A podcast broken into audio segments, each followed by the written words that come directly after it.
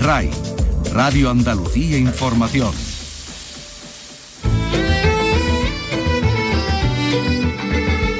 En RAI, Andalucía es cultura.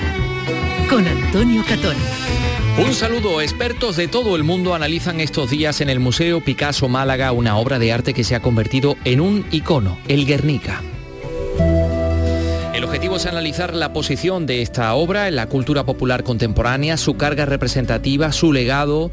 El seminario coincide además con el debate sobre la descentralización de los museos nacionales, eh, un asunto eh, sobre el que vamos a reflexionar junto a Ana Tirado, profesora de la UJA de la Universidad de Jaén. También les contamos que una canción se puede convertir en un icono.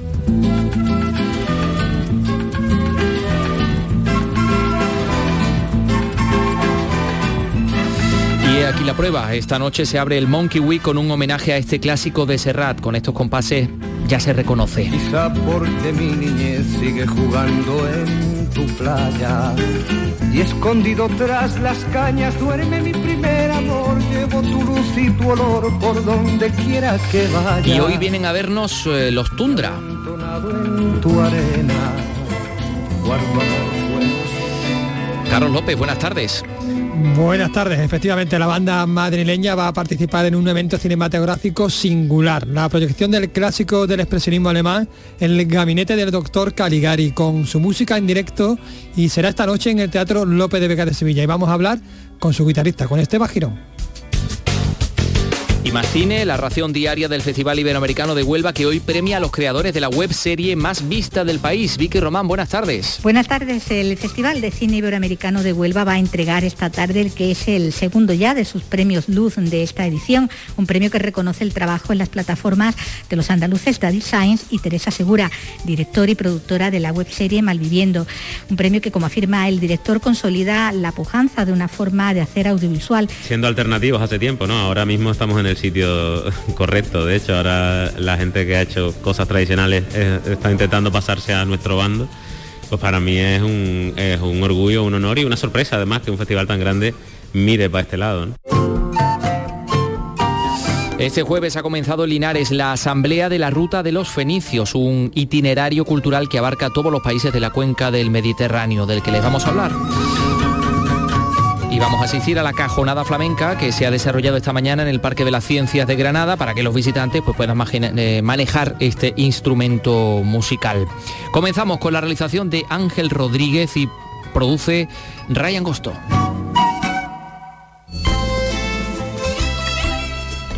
Andalucía es cultura con Antonio Catoni.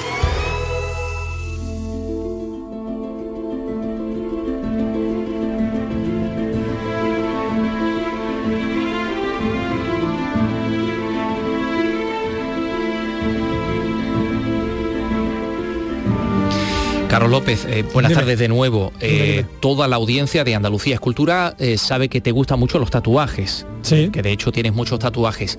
¿Has visto muchos tatuajes del Guernica? Uy, qué buena pregunta. Pues creo que no he visto ninguno, ¿eh? ¿No? Pues a ver los hilos, sí, sí. Claro que sí, Hay mucha sí, gente sí, que se tatúa algunos elementos del Guernica, el, el caballo, la, La madre, madre. la luz, en fin. Claro, es que tiene un poder de atracción y fascinación esta obra de, de Pablo Picasso tremenda, ¿no? Una de las obras maestras del genio malagueño. Hombre, súper referencial, sí, sí. Mm, sigue vigente ocho décadas después de su, de su creación. Se está desarrollando, como avanzamos, un seminario en el Museo Picasso Málaga, Pervivencia de un mito, que aborda en el día de hoy, en el día de mañana, eh, pues eh, las últimas investigaciones en torno al cuadro y hay expertos de todo el mundo que, que- que están participando en él.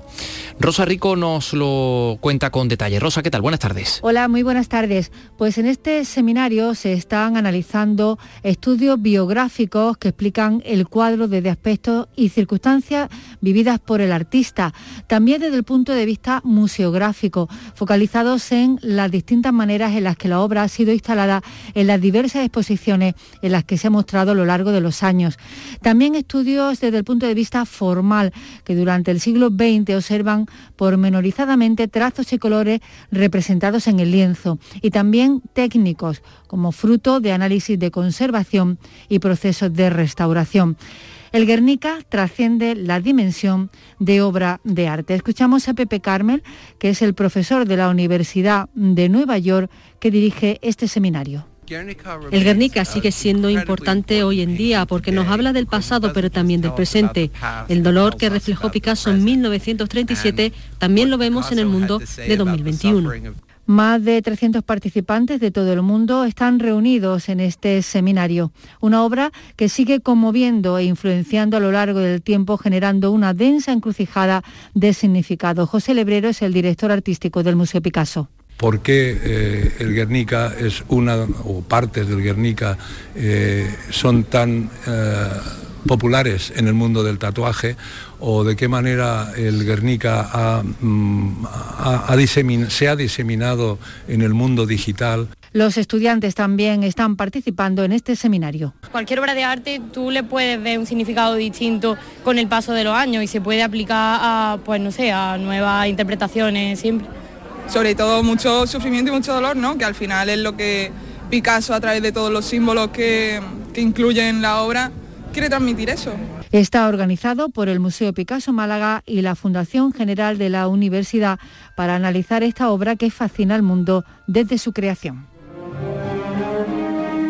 que sigue y que seguirá fascinando. Hablamos de, los tatuajes, ¿verdad? del, Guernica con elementos, hombre, para, tatuarse el Guernica entero tienes que tener una claro, elementos, sí, sí, por ejemplo la madre o eso, el farol, ¿no? O el caballo. Mm. Es un icono pop, ¿eh? El, Guernica está transformado en eso.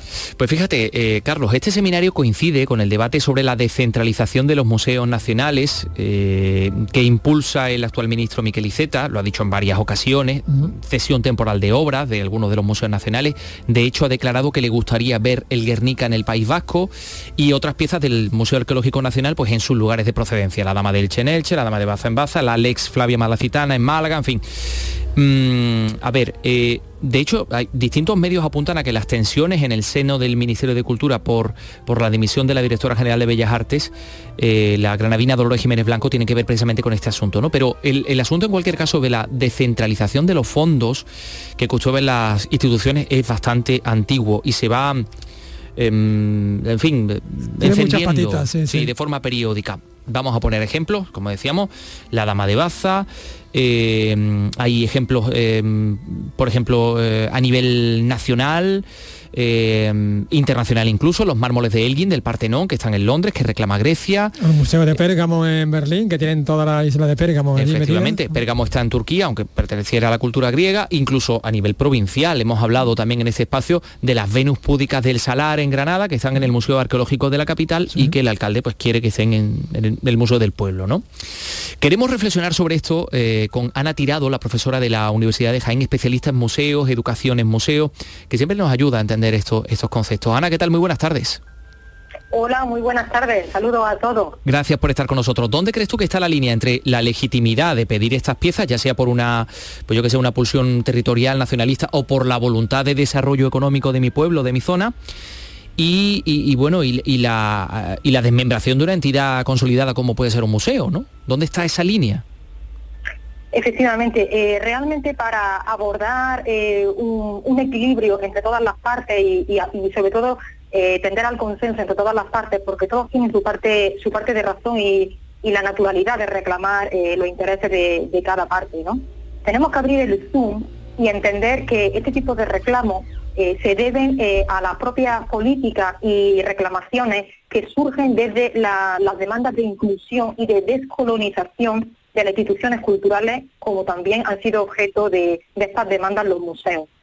Y en este sentido, eh, debemos de entender que los museos son eh, equipamientos culturales bien complejos, porque atienden a diferentes necesidades. Por un lado, la propia conservación de, la obra y de las fiestas. Algunas de ellas, eh, como se, anuncia en las noticias que son de actualidad en, estos medios, son únicas ¿no? y, y son manifiestas son, manifestaciones culturales y artísticas muy muy determinadas y muy especiales que eh, perderla o dañarla eh, realmente estamos perdiendo muy delicadas. en nuestro patrimonio sí sí. Permíteme que, haga un inciso Ana a este respecto porque de hecho algunos especialistas del Museo Nacional Reina Sofía que donde está el Guernica que es la joya del museo han dicho que de sacarlo Sí, de allí, ese es un argumento de cederlo muy- temporalmente muy en Mijita común. porque es muy, muy delicado, ¿no? Y, y cerramos este paréntesis. Efectivamente. Mm. Pero por otro lado, eh, ya no solamente, esa es una, una de las necesidades que atienden a estos equipamientos que decíamos que son bien complejos, sino que hay otro que es, eh, el museo se ha convertido en un equipamiento turístico, de reclamo turístico, que es también eh, algu- algunas veces donde se cruza las reclamaciones, las demandas que se hacen en esta descentralización o, o reclamo más local de- del origen, el origen local de las piezas. Y Porque- en este sentido, Sí, sí, sí, sí. Dime, dime. quería plantear la siguiente reflexión, ¿no? Eh, entendiendo cada uno de los intereses y, y- y sobre todo tendiendo a encontrar eh, una, una solución que dé respuesta a todo, quizá tengamos que abrir eh, esta, esta- esta discusión y entender que en la actualidad nuestra economía y nuestros sistemas de producción, voy a irme un poco lejos, pero ahora regreso, ¿de acuerdo? Nuestra economía y nuestros sistemas de producción eh, se están deslocalizando. Entonces no parece que tenga sentido que en los tiempos actuales eh, eh, surjan reclamaciones de lo local, de la localización precisamente de las fiestas. Eh, ¿Hacia dónde se dirige realmente nuestro reto? Nuestro reto se dirige a, crear relaciones de colaboración y de redes. Quizás sea esta la laguna que, que existe entre las instituciones, vamos a decir, centralizadas o principales de las capitales y las instituciones más locales donde se reclama eh, el origen de las piezas. Bien. Es decir, que hay que, hay, sen- sí. hay- hay que hay que cambiar el paradigma, no es decir, no, no un museo, sino una red de museos, un sistema de museos. y de colaboración, porque cuando, cuando los agentes locales, eh, políticos, culturales, de los equipamientos locales del origen de las fiestas, reclaman las piezas, quizá lo que están manifestando es que eh, se encuentran en un vacío, es decir, que no se encuentran en colaboración y en participación de estas obras que son de su lugar. Entonces, a lo mejor no es tanto poner el foco en que esas piezas para satisfacer esas demandas locales, no, se trata de poner el foco de que las piezas regresen a su lugar de origen, porque también vamos a perder todo en- en todo lo que hay en medio de esos cambios, sino darle voz a estos agentes locales y que se creen eh, esas colaboraciones y esas redes de participación donde también tengan que aportar y reciban también beneficios. Porque antes, cuando estábamos hablando y preparando esta entrevista, Ana, has hecho una reflexión muy interesante. Si la dama de Elche sale del Museo Arqueológico Nacional y se va a Elche, podemos poner otros ejemplos andaluces, la dama de Baza, la, la Ley Flavia Malacitana, por ejemplo, eh, ¿eso colaboraría a generar un desarrollo económico mm, fuera de lo común en Elche o no? Porque claro, Pues que la dama de Elche sea la dama de Elche depende mucho de, mm, del hecho de que esté en un, en un, en un museo tan importante y que es centro de atención de, de mucha gente, como es el Nacional. Efectivamente, efectivamente. Así que es dudoso, es dudoso porque eh, son obras cuando cuando artistas, y, hablo de artistas porque es mi ámbito de especialidad, ¿no? la, la historia del arte, eh, pero cuando autores, artistas y, y- y obras ganan eh, esta fama, no lo hacen por sí mismas, lo hacen porque están en un sistema de comunicación y de redes de comunicación, de medios de comunicación de masa y de centros de masa. En- o sea, se convierten en una marca.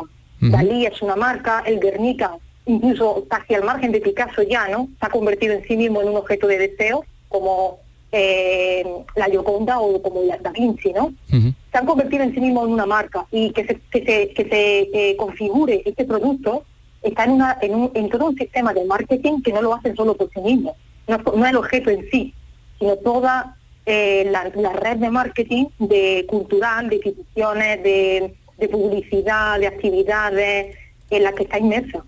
Bien, entiendo lo que dices perfectamente, que la dama de Elche sea la dama de Elche depende muy mucho de que esté en el Museo Arqueológico Nacional. Y, bueno, pero claro, aquí hay un montón de tipología eh, y un montón de piezas. En un momento determinado habría que incluso pensar pieza por pieza, porque podemos hablar de la desmembración de los museos, hablando de las piezas principales, pero también hay otras piezas secundarias sobre las que a lo mejor se podría establecer otro tipo de política, ¿no?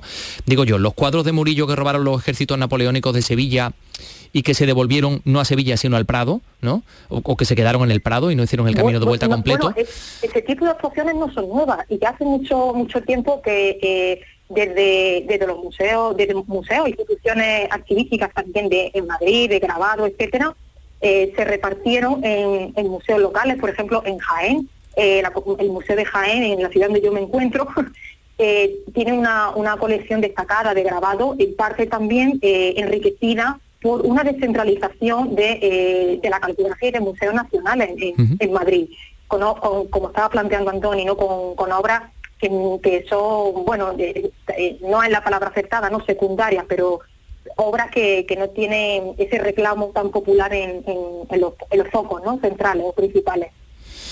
Bueno, Ana Tirado, pues eh, muchas gracias por estar con nosotros y, por ayudarnos un poco a establecer estos, estos conceptos y a avivar eh, el debate. Fíjate que voy a hablarte de...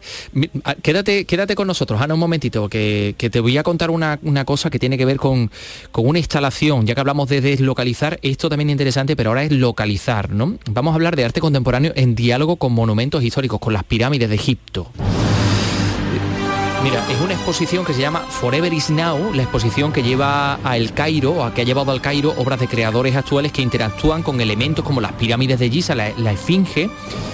Mm, eh, una de las más impactantes es una instalación de un artista francés que se llama FR, que es una estructura de acero que juega con la idea de una mano que sostiene una postal. Y a través de esa postal, según donde uno se, ponga, pues aparece la pirámide, pero llega un momento que cuando miras desde un punto concreto hay una ilusión óptica y parece que la punta de la pirámide se ha separado de la propia pirámide. ¿no? También están las manos de Lorenzo Quinn muy similares a las que tiene instaladas en Venecia, en el Arsenal, eh, que, dibujan también un triángulo singular y similar a las propias pirámides.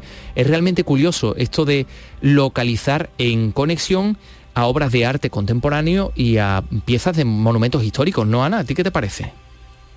Sí, es muy interesante. Eh, el arte contemporáneo, la, creación actual en relación con, nuestro patrimonio en un sentido histórico, eh, es un aliciente para resignificar y reincentivar ¿no? Eh, estas piezas que veamos ya como entendido estables ¿no? o permanentes y, y aportarle frescura, aportarle actualidad, aportarle bueno, vivimos también en eh, una sociedad eh, cultural donde eh, estamos muy incentivados por lo nuevo, algo, la novedad y, las actuaciones de, o las intervenciones de arte contemporáneo en nuestro patrimonio, bueno, en nuestro patrimonio de nuestro entorno o también mundial, ¿no? En este sentido, son un reclamo muy, muy interesante y, de promoción también de la creación contemporánea.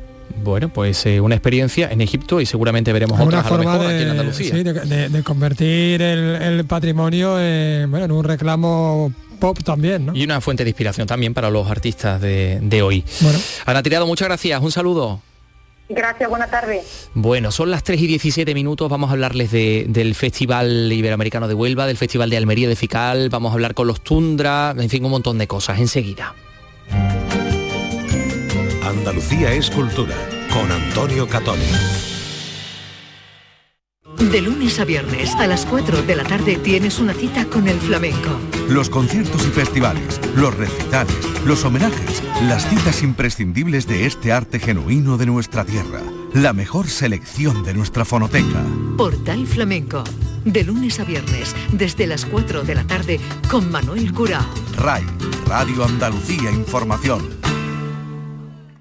Andalucía es cultura. En Twitter, arroba escultura RAI. Pues enseguida estamos en Huelva, pero mm, nos preparamos también para el arranque del Festival Internacional de Cine de Almería, que comienza mañana viernes. Sabes, Carlos, que es el único festival que acoge todos los géneros. El de Almería, desde el corto a las series de televisión, largometraje. Sí, sí, sí, ¿eh? Tremendo el, asunto.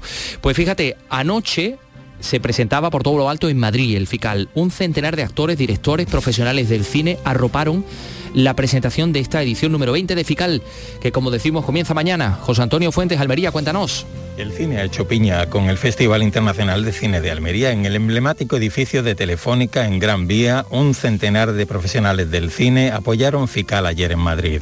Entre ellos el director de cine Pablo Berger y el actor Arturo Valls. El Festival de Cine de Almería es un gran punto de encuentro para el cine español, tanto para actores, directores, guionistas, productores. Los festivales como esto lo que hacen no es otra cosa que promocionar o darle un poquito de, voz o a, algunas películas que carecen de una distribución más potente. FICAL es el único festival que acoge todos los géneros, desde el corto a las series de televisión. Comienza mañana con el preestreno en salas de La hija del director ejidense Manuel Martín Cuenca. Después, una intensa semana de cine y de cultura, como el concierto con música de cine que ofrecerán este fin de semana la Orquesta Ciudad de Almería y el coro infantil Pedro Mena de Adra, que actuó ante el Papa.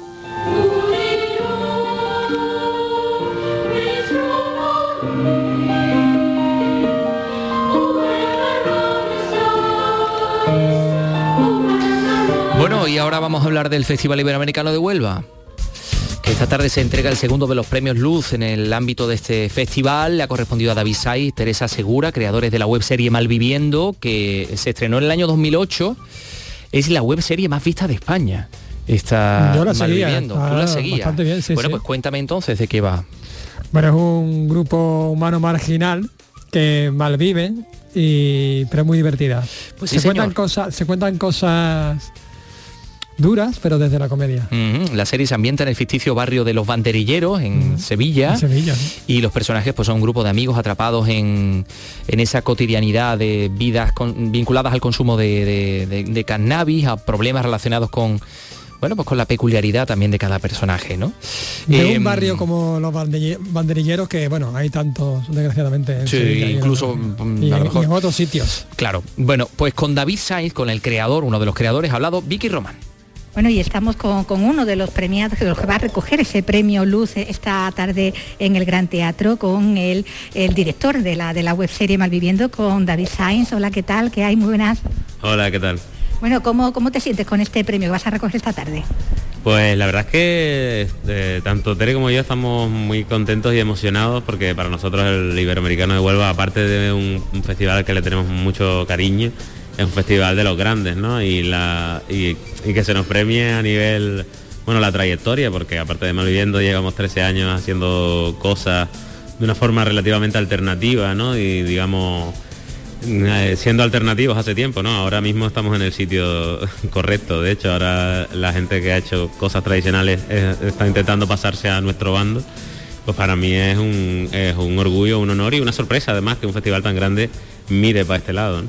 Sí, porque eso que se haga un reconocimiento, lo que tú dices, algo que siempre ha estado como, como algo alternativo, ¿no? Eh, es un paso también adelante, abre también camino a, a otros, ¿no? A otros realizadores y realizadoras que se mueven también en este, en este mundo, ¿no? Sí, bueno, es que abren, creo, creo que eso ya está abierto, al fin y al cabo, o sea, ahora mismo es el presente, ¿no? Ahora creo que, que, como te he dicho, a la gente que ha trabajado siempre de una manera más tradicional ahora se está metiendo piñas para entrar en una plataforma, ¿no? Porque ahora mismo es lo que, lo que manda y donde el espectador medio al final está consumiendo todo el audiovisual. Entonces, tarde o temprano esto iba a pasar y ha pasado más rápido de lo que, de lo que esperábamos, o sea, pero, pero esto seguirá avanzando de esta manera y sí, evidentemente es inteligente y consecuente por parte de- del festival mirar mirar por fin eh, pues las plataformas ¿no? y, y el online ¿no? que es donde ahora mismo el 80% de, de la población mundial eh, consume el audiovisual.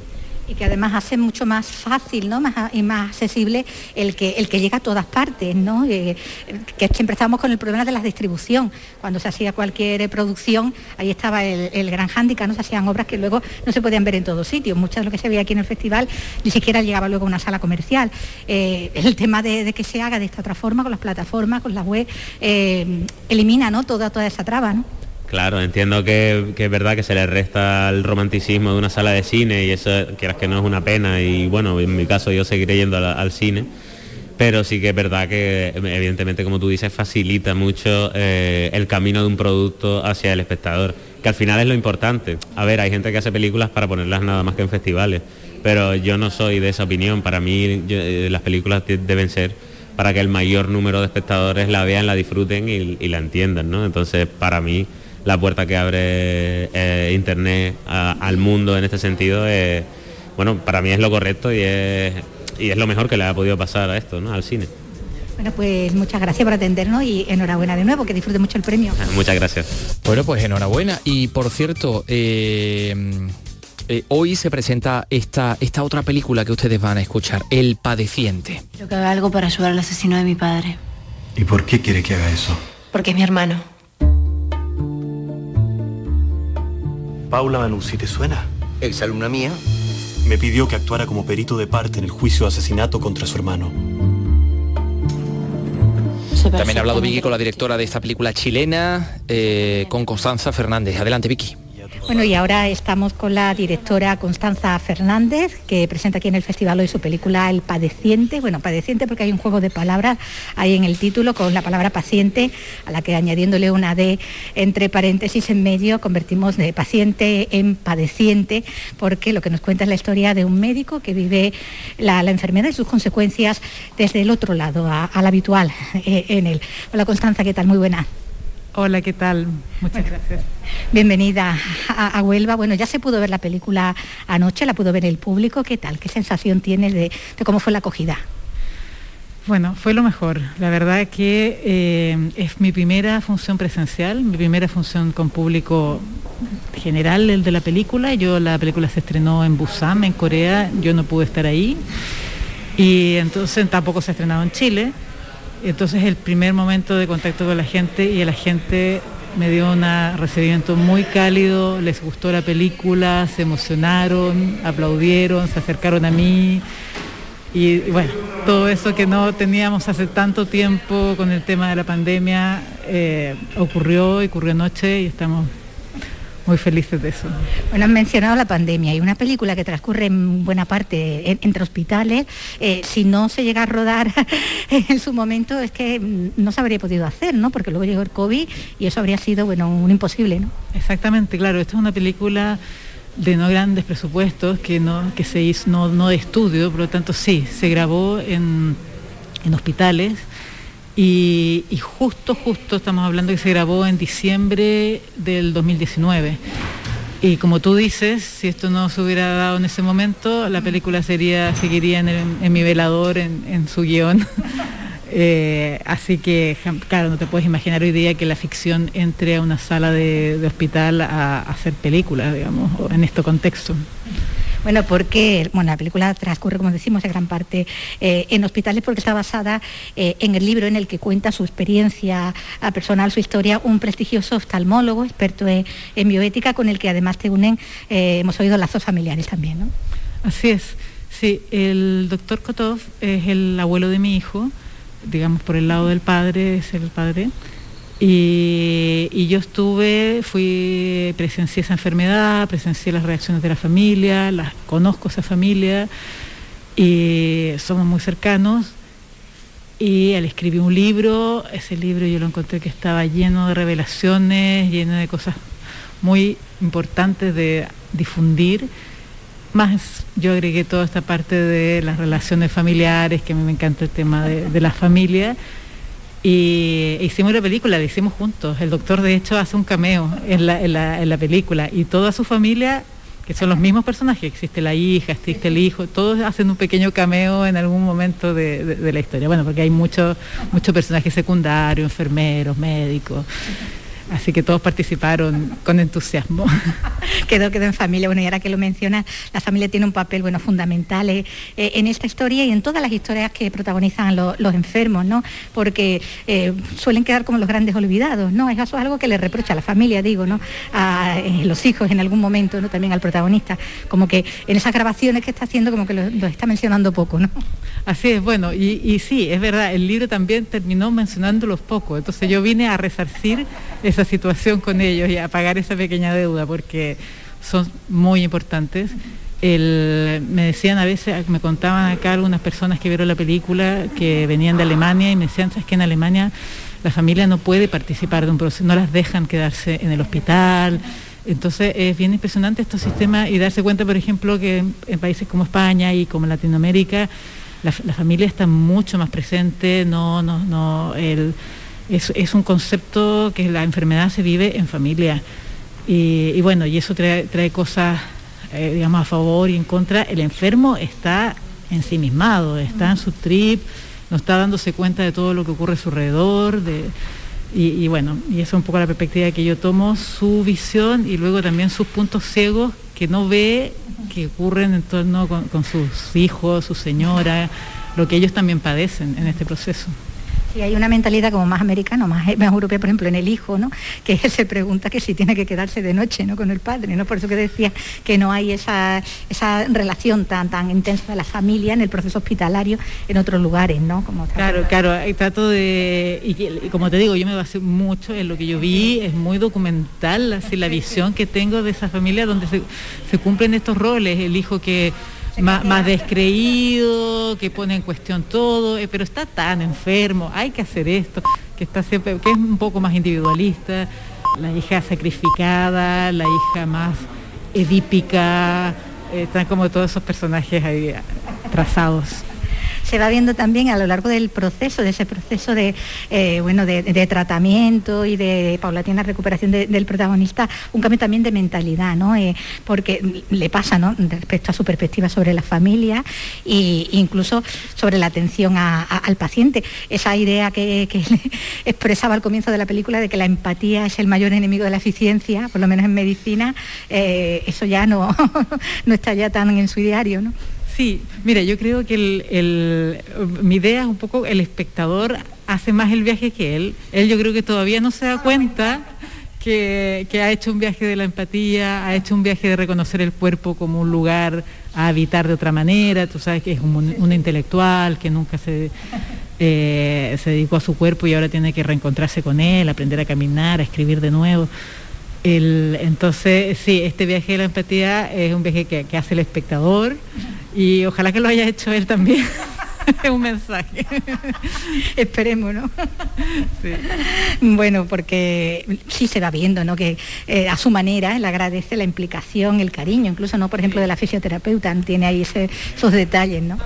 Claro, la, la fisioterapeuta un poco representa esta otra medicina más holística, que te ve como un todo, que, que te acompaña eh, que no está tan tecnificada, al contrario, que es una relación humana, social, el hacer medicina. Y ella representa un poco eso en la historia. Bueno, es una historia que eh, desde el punto de vista intelectual lo tiene, ¿no? Porque todo ese mensaje que él va dejando, además ese humor que hay eh, en sus grabaciones, en sus reflexiones, eh, está, ahí, está ahí presente, pero también en lo que, como tú dices, ¿no? lo que también está querido centrar mucho en ese retrato también de, la familia, ¿no? Y de cómo se ve afectada por algo que, le está pasando al padre, ¿no? Y, bueno, esa figura que tiene un poco también ahí entronizada, ¿no? Él es el rey de su casa, ¿no? Claro, son estos personajes, bueno, si yo quería un poco retratar este tipo de hombre del siglo XX, paterfamilias, plenipotenciarios, todopoderosos, que, que, a los que todavía yo les temo, es mi, padre, que, que, que o no estornude, que me mire feo, que me mire bien. Estamos siempre eh, como esperando su juicio de lo que es el bien y el mal. Entonces es ese tipo de hombre el que también un poco le hago eh, crítica, pero también le hago honor digamos, también me estoy despidiendo de esa generación de hombres eh, que, nos están dejando. Y que podrían ser vulnerables también, aunque no lo parezca. Claro, es el viaje a la vulnerabilidad de, ellos. Y también, bueno, no sé cómo ocurre acá bien en, España, pero en Chile, y creo que sí, por lo menos antiguamente, el doctor es un semidios de la sociedad, es un hombre como respetado intelectualmente, respetado eh, entonces eh, es ese hombre que bajamos del, pedestal, eh, que entra en este estado de vulneración máxima por su enfermedad y por un sistema deshumanizado. Entonces ese, es el, recorrido. Bueno, pues esto es lo que nos encontramos con esta película, El Padeciente, que nos ha traído Constanza Fernández. Pues muchísimas gracias y que vaya muy bien aquí en el festival. Muchas gracias a ti. Andalucía es cultura con Antonio Catoni. Síguenos también en Twitter, arroba esculturaray. la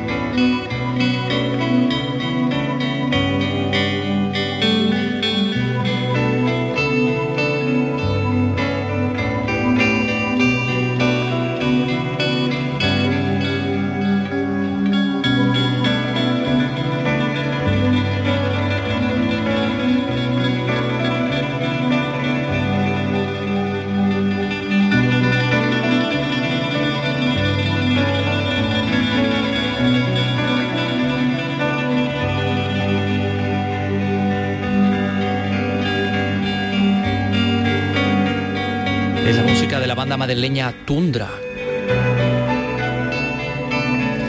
La banda de rock instrumental, esto suena fantásticamente bien, este tema se llama Tickle Seken. ¿Qué eso qué significará, Carlos? Pues títulos de crédito, seguramente, secuencia, secuencia de los títulos de crédito. Es que claro, eh, con los ecos del Festival de Cine de Sevilla todavía resonando, pues esta noche vamos a poder disfrutar de otro evento cinematográfico singular, eh, cinematográfico musical, porque se va a proyectar el gabinete del doctor Caligari, el clásico, con la música en directo de esta banda, esta tarde en el Lope de Vega. Exactamente, será a partir de las 8. Los componentes del cuarteto madrileño de este rock instrumental de Tundra pondrán banda sonora en riguroso directo al clásico de 1920, este icono del expresionismo alemán, dirigido por Robert Weiner, Robert Weiner, de este proyecto tan sugerente. Nos habla ya uno de sus guitarristas, Esteban Jiménez Girón, que viene de camino. Nos atiende desde el teléfono. Hola, buenas tardes, Esteban. Hola, ¿qué tal? ¿Cómo estáis?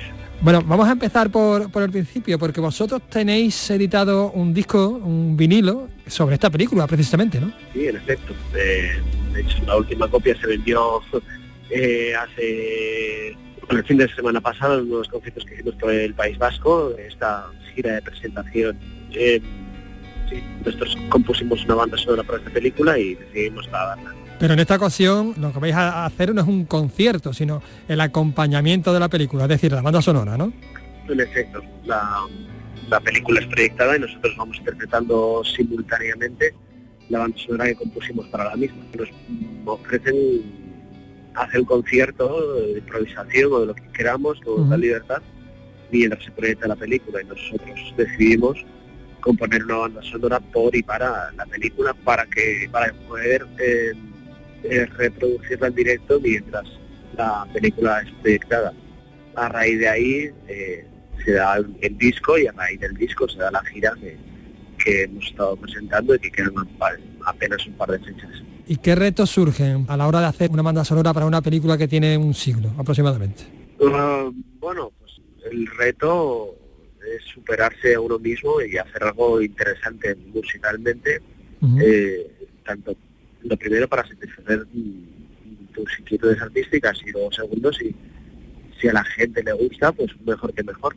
Em, la potencia del expresionismo alemán y las imágenes de la película vimos que casaban muy bien con la música que solemos generar cuando los cuatro nos reunimos en una misma habitación. Y bueno, pues otro retos era no solo eh, ambientar estéticamente lo que, lo que lo que podemos ver de manera estética en las imágenes, sino acompañar el guion y el mensaje de la película. Esteban, ¿cómo cambia vuestro sonido del tundra rockero al tundra de banda sonora? Eh, a ver, somos los cuatro, ahí, ahí eh, reconoces que es tundra, pero sí que hay unos cambios. Este no es un concierto normal de tundra, ni es un concierto de rock and roll como solemos hacer. Esto es eh, generar una banda sonora que tiene otra intencionalidad, otro fin y, y otra otra manera de expresarse, otros recursos. Esto es otra cosa. ¿Y cómo reacciona el público? pues, la verdad es que solo he tenido críticas eh, buenas, pero la verdad es que como no hago mucho caso de lo que se pueda decir en internet y solo sé lo que me viene a decir la gente después del concierto en la puesta de merchandising, pues qué te voy a decir, porque los, haters suelen ocultarse y los que los que te vienen a decir algo a la cara normalmente suele ser bueno. Yo creo que la gente está encantada y, muestra de ello es que, bueno, que estamos actuando bastante y, tenemos una muy buena entrada allá, allá por donde vamos. Bueno, y el disco, el vinilo está agotadísimo. Sí, se agotó la última copia, creo, el, fin de semana pasado y, bueno, de momento no hay no hay visos de, de reeditarlo. Después de esta experiencia, eh, ¿habéis pensado en hacer alguna otra banda sonora? Eh, no sé. ¿Estáis abiertos a esa posibilidad? Mm, sí, y cuanto más nos paguen, mejor. Eso siempre ha estado. Eso siempre ha estado presente en nuestro imaginario eh, de, como banda pero como nadie nos llamaba, pues no tenemos que coger una peli sin derechos para que para poder hacer la nuestra. Bueno, si hay algún director por ahí, ¿no? Que esté escuchando. A ver si a ver si hay alguien con el buen gusto que se da cuenta que somos la banda ideal para su película.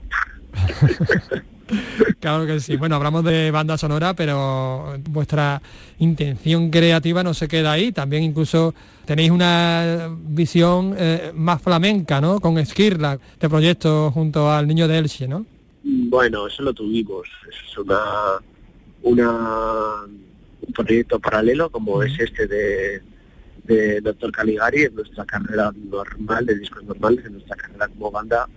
Eh, pues sí, nuestro primer escarceo, nuestro primer paso a un lado fue hacer Esquirla, que es un proyecto que, que fue en un momento dado con una persona concreta. ¿No se va a coquetear más con el flamenco, Esteban? Mm, No lo creo. No- eh, los flamencos son complicados. Son dife- diferentes modos de trabajo, diferentes eh, concepciones del arte y de la música y, y no es más válida ni una ni otra, pero sí que juntar las dos partes pues es algo que, que, que fue harto complicado y que, bueno, eh, nuestro amigo Paco tiene su, su carrera, nosotros tenemos la nuestra y ojalá nos vemos tomando una copa un día, pero no creo que nos volvamos a ver en un local entre juntos. Bueno. Por cierto, antes del concierto tenéis algún evento, ¿no? Eh, creo que tenemos un, un, un encuentro con estudiantes eh, que si es una peli de terror espero que no sean niños, ¿sabes? que sea más gente joven.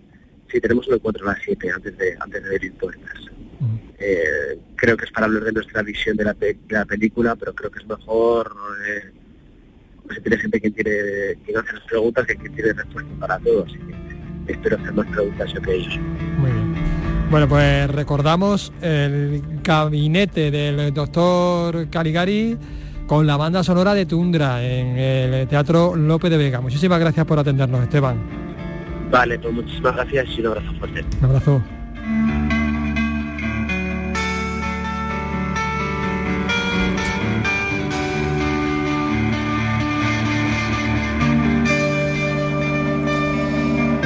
Este es el tema compuesto para el sexto acto de la, de la película, De la película, del gabinete del doctor Caligari. Va por la que- mitad aproximadamente, dura unos 10 minutos, un temazo. Ujú. Pues eh, nada, eh, Carlos, eh, esto es muy interesante. Yo eh, te quería hablar de música también, pero en otro, en otro género, ¿no?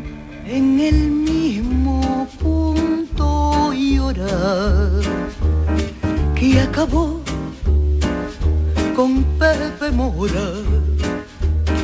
Doña Aurora Martirio, es martirio, pero junto a María Eloy García y María Alcantarilla participan hoy en Ellas en Verso, que es una actividad del Festival de Literatura Eñe en Málaga, un reconocimiento a las mujeres poetas de nuestra literatura y un homenaje pues a todas las que las precedieron, muchas de ellas silenciadas y desconocidas. En la iglesia de Macharabiaya, estas tres figuras eh, Martirio, María Eloy García y María Alcantarilla van a recitar, van a conversar en un acto que está dedicado a la memoria de Sonia Atena, ceramista, mujer de la cultura y figura fundamental de esta localidad malagueña de Macharabiaya. El festival Eñe eh, va a estar da el salto hoy a la provincia, a la provincia de Málaga, estamos hablando, Blanca Portillo, Lorenzo Silvia, David Trueba, en esta cuarta edición de esta cita literaria y bueno, pues mm, nombres también como Ana Rossetti, Espido Freire y en el plano cinematográfico pues eh, María Ripoll, Elena Pimenta, Guillermo Arriaga. Escuchamos a Luis Posada, el director del festival. El amor a la literatura, el amor a los libros, el amor a las palabras, el amor en la familia, el amor y el sexo, incluso vamos a tratar este año en el festival y a partir de ahí empezamos a pensar un poco cómo podíamos organizar toda, toda esa programación. Una programación que reunirá en grandes conversaciones en el Centro Generación eh, en el Centro Cultural Generación 27, en el María Victoria Atencia, a grandes personalidades de la cultura y volvemos a repetir como sede principal, eh, principal del festival Quizá porque mi niñez sigue jugando en tu playa y escondido tras las cañas duerme mi primer amor. Llevo tu luz y tu olor por donde quiera que vaya y amontonado en tu arena guardo amor, juegos y penas yo. Y esta tarde dentro del Festival Monkey Week, el concierto homenaje a Mediterráneo de Joan Manuel Serrat con motivo del 50 aniversario, medio siglo tiene ya este tema que llegó a estar prohibido. Exactamente, Antonio, eran los últimos años de la dictadura franquista y no sentaba bien pues el subtexto de una canción que hablaba de rebeldía. Hace hoy, como dice, 50 años de aquello y nada mejor que rendirle homenaje pues con un concierto que será el concierto inaugural del Monkey Week. Se encargarán de actualizar este temazo los estanques desde su psicodelia contemporánea, aunque no van a estar solos en el escenario, se acompañarán, atención, de Annie Bisuit, de Carlangas, de Novedades Carmiña, de Dani Llamas, que está de gira con su último disco, con La Verdad, Ah. de Luis Regidor, de la gran María Rodés, que acaba de editar nuevo disco junto a la estrella de David, titulado Contigo. Oye, mí y, el- y el el que- vocalista de los Derby Motoreta, Burrito Cachimba, sí, sí, sí, por supuesto, el gran Miguelito García no puede faltar a la cita también. El guitarrista Raúl Rodríguez, hijo de Martirio, precisamente, y la carismática Rebe. Esto será a partir, bueno, dentro de un ratito, a partir de las 6 de la tarde. ¿Qué le voy a hacer si yo nací en el Mediterráneo? Nací en el Mediterráneo. Y te acercas y te vas después de besar mi aldea. Jugando con la marea, te vas pensando en volver, eres como una mujer perfumadita de brea. Oye, eh, pero Carlos, creo que hoy podemos disfrutar de otros tres conciertos en el Monkey Week, ¿no? Sí, sí, de conciertos de, de tres valores en alza. Ellos son Tarta Relena, Paco Moreno, que ha hecho un disco de rumbas, de rumbitas, bueno, actualizadas, contemporáneas, y la franco-venezolana La Chica. Bueno, pues eh, todo esto en el Monkey Week en el día de hoy nos quedan algunas cosas que contarles y empezando por Cosmopoética.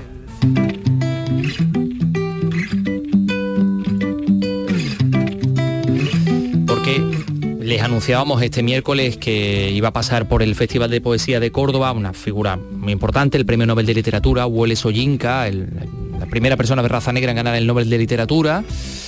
El primer africano, de hecho, en llevarse este, este premio en el año 84, presentaba en Córdoba su obra Crónicas del País con la gente más feliz de la Tierra, su primera novela casi eh, 50 años, después de casi 50 años, editada recientemente en español.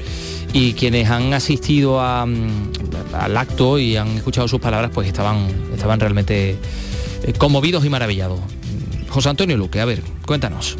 A sus 87 años, Soyinka es un referente literario y social. Luchador incansable por los derechos humanos, fue encarcelado dos veces en su país por denunciar a través del teatro, la poesía y la narrativa los abusos de los distintos regímenes dictatoriales. Piensa que cualquier evento puede desencadenar una inspiración. Everything that happens around one is a trigger. Is a Cualquier cosa que ocurre a nuestro alrededor es un desencadenante para reexaminarse incluso a uno mismo. Un desencadenante para cuestionar cómo afecta tu religión a los seres humanos.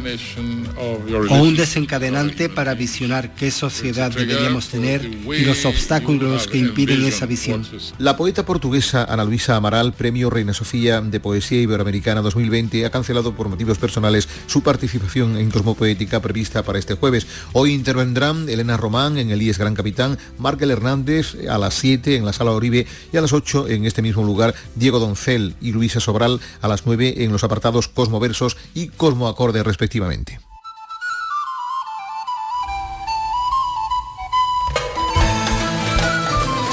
Esto eh, que pretende ser música fenicia, pretende. de- yo creo que es de, la, de, los, de los comienzos. de Ángel la- se acuerda, de Ángel la se acuerda. primera época. Sí, bueno, Ángel tiene una memoria, pues, imagínate, histórica o prehistórica incluso. Esto viene a que este jueves ha comenzado en Linares la Asamblea de la Ruta de los Fenicios. Se trata de un itinerario cultural que abarca todos los países de la cuenca del Mediterráneo. Así que espérate que José Moreno nos pone al día. La organización internacional que sustenta esta ruta nació en 1987 y se ha ido ampliando. Desde 2014 comenzaron a incorporarse instituciones españolas, entre ellas el Ayuntamiento linarense, por la importancia de la ciudad ibero-romana de Cástulo en la historia antigua. Arturo Ruiz es catedrático emérito de Historia de la Universidad de Jaén y el presidente de esta ruta. Eh, se llama Ruta de los Fenicios, pero en realidad integra todas las culturas antiguas del Mediterráneo. Y los iberos tienen un peso muy importante en esta en este marco, en esta, en esta ruta y en este itinerario cultural. Y, lógicamente Cástulo cuenta con un nivel importante en ese proceso. En esta asamblea precisamente se debate la ampliación de una de las partes de la ruta, el Camino de Aníbal, que hasta ahora recogía las ciudades y enclaves que el general cartaginés recorrió con su ejército en su camino hacia Roma. Lo que se trata ahora es de ampliar este itinerario cultural para recoger la pugna que mantuvieron en la península los ejércitos cartagineses y romanos comandados por Escipión.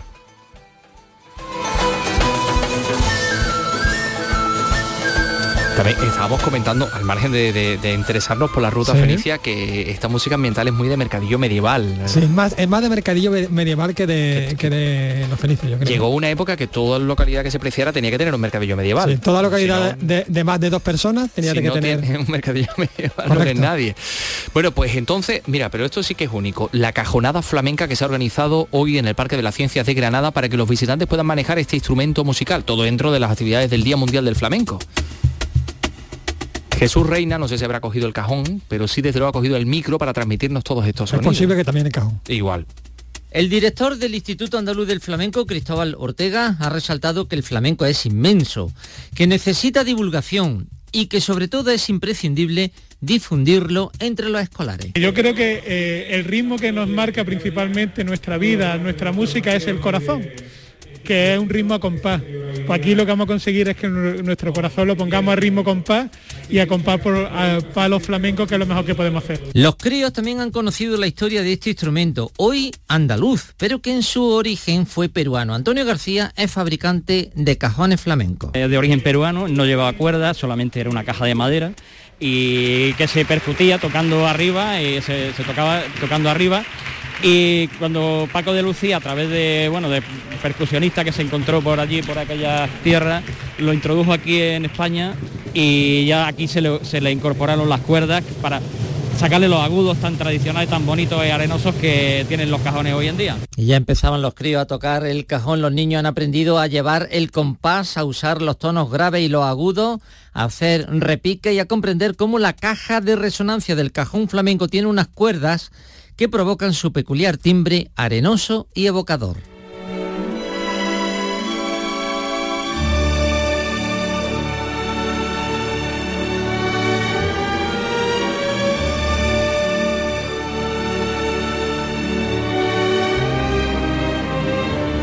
Oye, qué, bonito eso que ha dicho Jesús Reina, arenoso, arenoso y, evocador, no provocador. Arenoso también es esto que suena, ¿eh? Sí, sí, vamos, esto es muy arenoso porque esta es la sintonía de Lorenz de Arabia. Yo me imagino a Lorenz de Arabia entrando con el camello ahí, ahí sí el desierto, sí que había arena. Por eso, por eso es un poco la guasa que tenemos nosotros con nuestro querido Paco Gomezaya, que decimos que entra aquí en, camello, en camello por supuesto porque ya está por aquí, ya se encuentra por aquí para hablarnos de la película que vamos a poder ver esta noche en Andalucía Televisión, a eso de las 11 de la noche, una película de Luis Buñuel, nada más y nada menos, Ensayo de un crimen. Mi familia tenía una posición económica muy desahogada, era hijo único, y mi madre sobre todo me adoraba. Crecí al cuidado de una institutriz, pero no por eso dejé de ir adquiriendo todos los defectos de un niño mimado. Ahora le traeré nuevo ti. Ahí estamos escuchando este hombre que habla de su infancia. Em, ahí aparece este niño que va a, mm, presenciar un crimen y del que se siente culpable. Sí, porque tiene una cara como de sorpresa, pero también como de alegría, yo no sé, yo... Sí, porque en realidad yo creo que él lo desea. Esto, esto es como una broma que hacen algunas personas con lo que nos enseñó Freud y todo el psicoanálisis acerca de los deseos que se convierten en realidad, de las acciones que uno quiere hacer, no se atreve a perpetrar, pero sí que están en el mundo de los sueños, pues efectivamente este muchacho soñó, o al menos se ensoñó, con la posibilidad de que una persona de su entorno, creo recordar que era la criada, el ama de llaves de la casa, algo así, eh, de alguna manera mm, fuera castigada. No castigada quizá de una manera tan drástica como la que pasa en la película, pero bueno. Y a partir de ese momento él tiene una especie de complejo de culpabilidad que, tiene toda la película. Eh, bueno, y lo curioso del caso es que con humor negro, pero es muy divertida. Bueno, lo primero de todo, vamos a darle las buenas tardes a Paco Gómez que no se las buenas hemos tardes a todos. Que hemos empezado aquí, hemos arrancado a hablar de ensayo de un crimen de, Luis Buñuel, así a, las bravas. Eh, ¿De qué año estamos hablando? ¿En qué momento Estamos en 1955. Fue eh, no la última película que hace en México, pero a partir de esta sí que hace, empieza a a hacer películas, a volver a hacer películas con los franceses. Entonces, eh, esta película fue de las que mejor le salieron, de las que menos hay que lamentar, eso que siempre se dice de que México tuvo una gran inspiración, fueron películas muy bien conseguidas, pero que era una pena, eh, eh, habría que lamentar las condiciones de producción en las que trabajaba, que desde luego, por comparación a las que luego tendrá en Francia, no, van a ser iguales. Sin embargo, en esta película eso está bastante bien nivelado, no es una película en la que se eche en falta ni más decorados, ni más vestuarios, ni otro tipo de actores, ni nada, está, está muy bien. Pero sí que es verdad que estaba ya casi, casi diciendo adiós. Todavía hubo algunas películas, algunas tan notables como Nazarín o El Ángel Exterminador, y hubo también coproducciones entre Francia y México, pero en fin, parece que ya estaba eh, viendo como la puerta de regreso a Francia donde terminaría su, su, carrera. Y como me estabas diciendo, aquí Luis Buñuel está hablando de su propia infancia, de sus propias obsesiones infantiles. No, no tanto es, bueno, no lo sé, a lo mejor sí, pero realmente está basada en una novela de Roberto Usigli, que según dice el propio Buñuel en sus memorias, Usigli por lo visto era un comediógrafo, un autor teatral eh, que allí tenía bastante éxito en México. Pero esta en concreto, La vida criminal de Archibaldo de la Cruz, que es como se llama la, novela, incluso la película, creo que se llamó así también en México. Lo que pasa es que en otros países pues le han puesto una cosa que parecía que entraba mejor en el público como ensayo de un crimen. Eh, entonces, esta parece que es la única novela que hace Usigli en toda su, producción. Eh, no sé hasta qué punto él asumió en la infancia aquello de matar al padre, que, se leen en los textos de los psicoanalistas, era verdaderamente una, cosa que era como un sueño que quieren las personas que se haga realidad. No, no sé hasta qué punto fue así.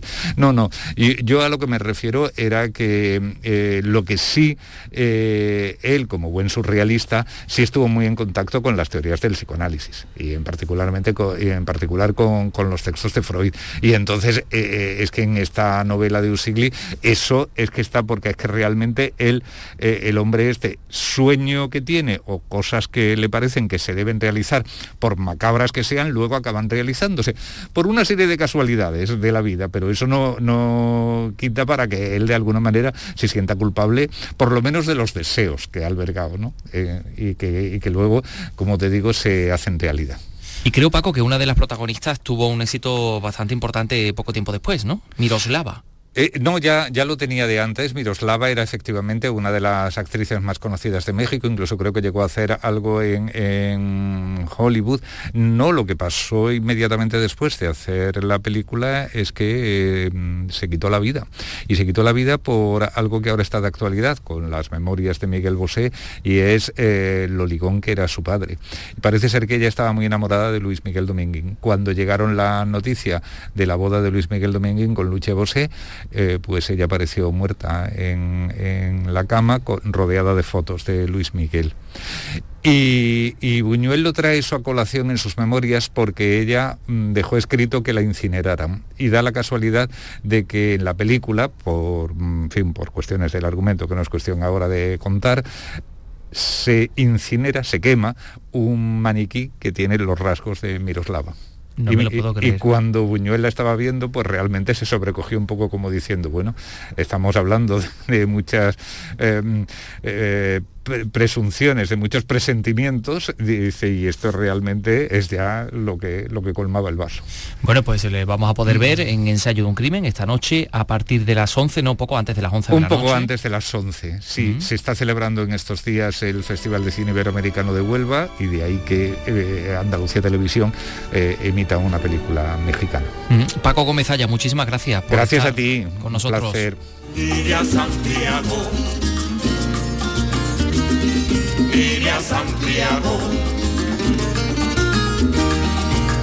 Santiago. Se nos ha ido Paco Gómez mm, Tú sabes que... Mm, ha dejado toda la alegría de Cuba. Pues sí, sí, señor. Compay II habría cumplido hoy 114 años, una de las leyendas y grandes eh, creador de, tanto, ¿no? Que, de tantos sones y tantas canciones y tantos temas, este hombre que nacía en Siboney, en Cuba, Máximo Francisco Repilado Muñoz Compay segundo. Qué maravilla. Ah, qué maravilloso. Pues mira, él fue también el compositor, el creador de este mítico tema, de Chan Chan. De Alto Cedro voy para Marcané, llego a Cueto voy para Mayarí. Está diciendo que de Alto Cedro va para Macarné, de Acuesto a Mayarí. Son cuatro localidades que hay en la Sí, zona. sí, sí. Maravilloso. Bueno, nos vamos a ir con Chanchán, ¿te parece? Te, hombre, por favor. Por Dios, qué honor para nosotros. Mañana regresamos a las 3 de la tarde en Andalucía Escultura. Hasta mañana. Mañana. Para